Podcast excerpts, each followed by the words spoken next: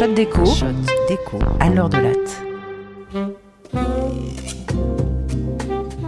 Est-ce que nous aimons pareil en 2021 qu'au Moyen Âge Est-ce que le confort matériel aujourd'hui change notre envie d'aimer? Est-ce que l'amour est français? Ou plutôt, est-ce que l'amour courtois dans Tristan et Iseut s'est diffusé de France vers l'Europe, puis vers le reste du monde? Eh bien, on peut répondre aujourd'hui à ces questions grâce à des données et des techniques économétriques en plein essor.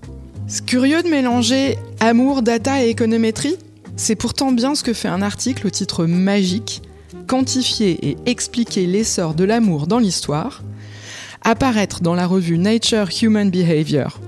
Les auteurs ne survendent pas leur travail puisqu'ils prouvent que l'amour romantique a gagné de l'importance au cours de l'histoire. Pour ce faire, ils s'appuient sur les œuvres littéraires de l'Antiquité à nos jours, avec une impressionnante couverture géographique.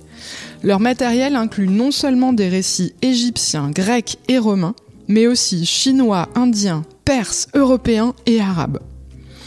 En tout, ils recensent 2995 œuvres littéraires anciennes et ils mesurent de façon indirecte le contenu lié à l'amour romantique dans l'ensemble de ces œuvres. Et ils trouvent que le contenu amoureux augmente avec le temps. Par exemple, les récits sont plus romantiques pendant la période hellénistique et la Rome antique que pendant la période de la Grèce archaïque. Ils le sont également plus pendant les dynasties Song, Yuan et Ming que sous les dynasties chinoises précédentes. Or, ce qui a retenu leur attention, c'est que cette tendance s'interrompt à quelques occasions. Ils observent que l'amour décroît quand le développement économique se retourne.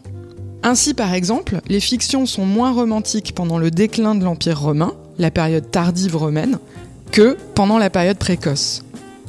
Cette observation suggère qu'il y aurait un lien entre l'amour et le développement économique d'un peuple. Plus on est riche collectivement, plus on aime.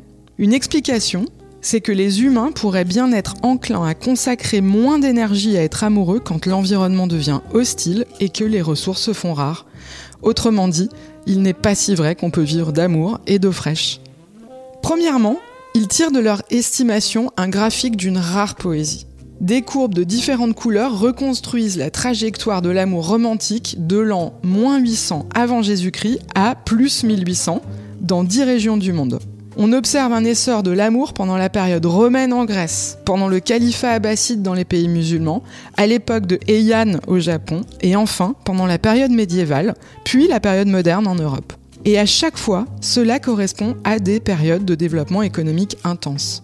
En contraste, le niveau d'amour est plus bas dans les régions européennes plus pauvres, comme le pays de Galles, l'Irlande, la Norvège, la Russie.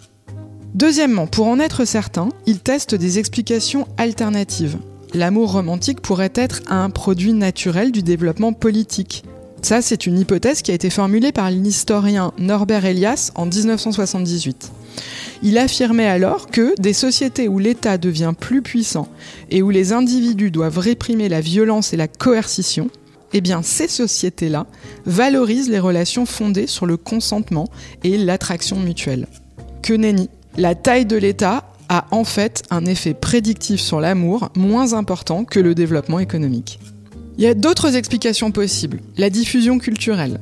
En effet, on dit que l'amour courtois médiéval a souvent été considéré comme une conséquence du contact avec la culture courtoise arabe ou de la redécouverte à la pré-Renaissance de la littérature antique romaine et grecque. Alors pour le tester empiriquement, les chercheurs incluent dans leurs estimations le niveau d'amour dans les régions autour et dans les générations passées. Ils trouvent bien un effet de diffusion culturelle, mais encore une fois, beaucoup moins puissant que le développement économique. En fait, Tristan et Iseut est bien inspiré de fictions celtiques et perses, mais les éléments romantiques sont un ajout du XIIe siècle pour répondre à une demande d'amour dans les régions les plus riches d'Europe occidentale. Ce qui doit bien vouloir dire que non, l'amour n'est pas français. Mais bon, il nous reste la charcuterie.